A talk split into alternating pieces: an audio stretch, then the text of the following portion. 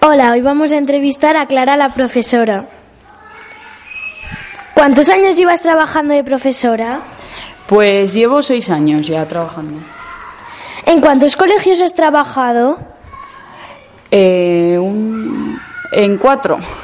¿Nos puedes decir los nombres de los pueblos? Sí, empecé trabajando en el Colegio Hispanidad de Zaragoza, después estuve en Villanueva de Huerva y Tosos,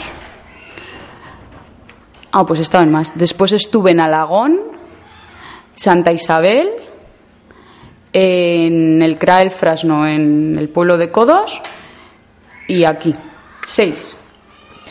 ¿Tu sueño era ser profesora? Sí, porque mis papás eran profesores y desde siempre era lo que yo quería. ¿En qué cursos has trabajado de profesora? Pues como tutora he estado con niños de tercero, de primaria. Otros años los he tenido mezclados desde tres años hasta tercero de primaria, todos juntos.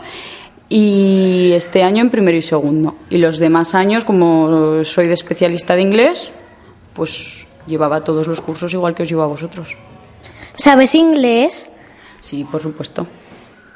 ¿Nos puedes decir algunas palabras en inglés? ¿Qué queréis que os diga? No sé, lo que quieras. ¿Pero me contestáis vosotras? Vale.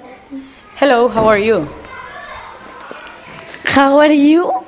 No. Hello, how are you? I'm fine, thank you. And you? I'm fine, thank you. Okay.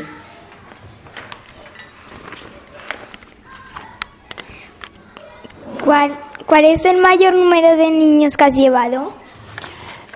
En una clase, 25. ¿Qué haces en tu tiempo libre? Pues me gusta la fotografía, eh, me gusta ver series, escuchar música y patinar.